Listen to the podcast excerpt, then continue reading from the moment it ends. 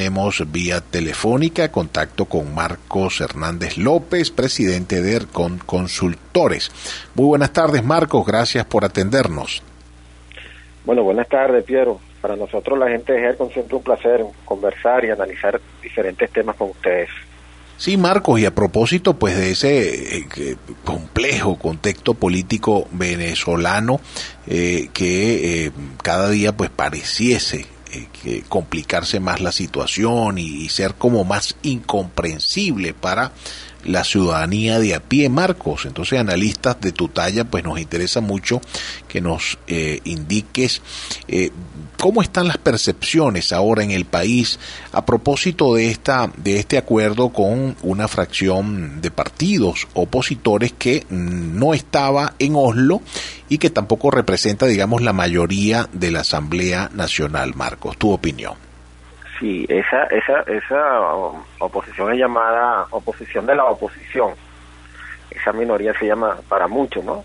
Para hacer una comprensión de la de ese, digamos, pequeños partidos o grupos de pequeños partidos que de una u otra manera le están haciendo un juego estratégico o, o están en el tablero como unos aliados circunstanciales, ¿no? Pero con toda una intencionalidad por parte del gobierno evidentemente que los niveles de complejidad sí, cada día son mayores mayores porque aparecen estos estos actores políticos que de una u otra manera distorsionan un ambiente para llegar a acuerdos.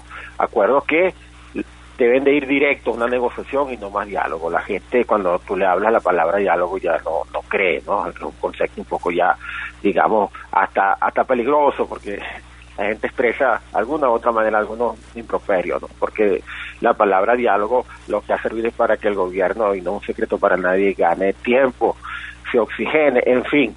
Y por supuesto, eh, todas estas posturas, ¿no?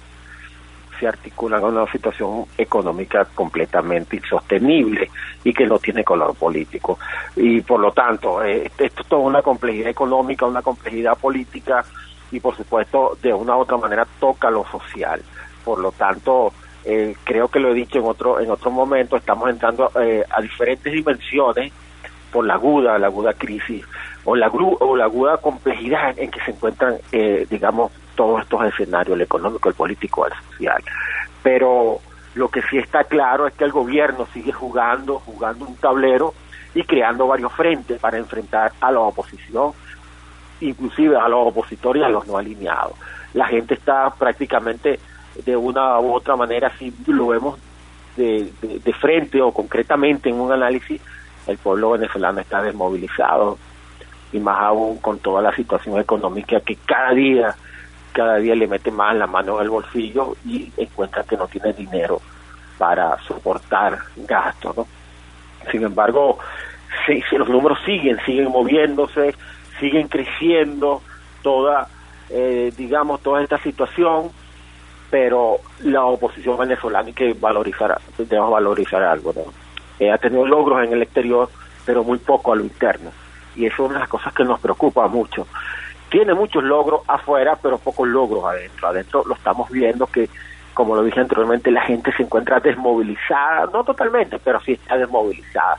Ese grupo de presión social que necesita eh, Guaidó no, no está en su mejor momento y más cuando hacemos una comparación en el análisis de la tendencia histórica de febrero hasta la fecha.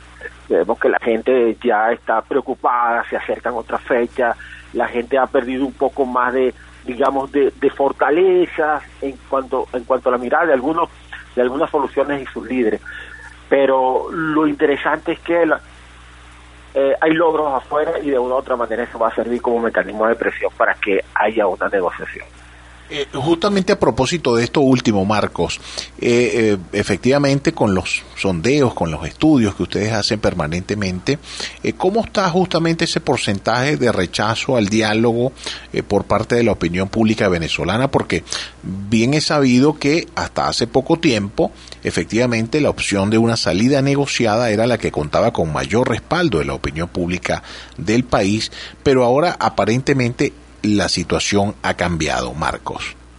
Sí, eh, mira, el 55% de los venezolanos no quiere saber nada del concepto o de la palabra diálogo en este caso. Es decir, más de la mitad de los venezolanos no quieren saber nada de la palabra diálogo. Y cada día vemos que esto se incrementa y por supuesto ahorita vamos a obtener los resultados del último tracking y puedo adelantar algo. Ya se acerca un 60-61% que la gente no quiere saber nada de la palabra, de la palabra diálogo. Nos parece que es mucho, es mucho, porque la gente que, que de los venezolanos que están muy inquietos por esta situación se, incrementa y por supuesto cuando hacemos el análisis también percibimos que los que están en sectores muy deprimidos socialmente están pendientes del diálogo, desde la negociación, los que están es sumamente preocupados por su situación existencialismo humano, porque cada día se le está haciendo más difícil. los sectores D y E saben muy poco si el diálogo o la, o la negociación resuelven los problemas.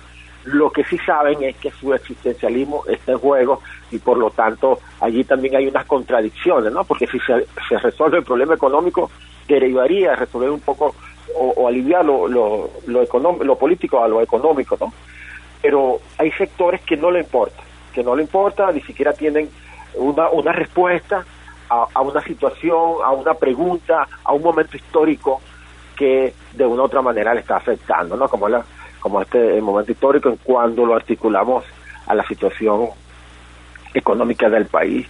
Por lo tanto, este, hay muchas, hay muchas cosas que el gobierno lo está haciendo adrede, que está apuntando hacia mantener a la gente distraída en esa distracción entre la calle, eh, los bonos, el banco, en fin, y ha desmovilizado en parte o buena parte de esa a la población venezolana que de una u otra manera sí está clara que Venezuela necesita un cambio político. Bueno, te agradecemos muchísimo, Marcos. Eh, Marcos Hernández López, presidente de GER Consultores, empresa que permanentemente pues hace estudios de opinión pública en el país. Además, pues él hace muy buenos análisis políticos. Marco Hernández López, presidente de ERCON Consultores.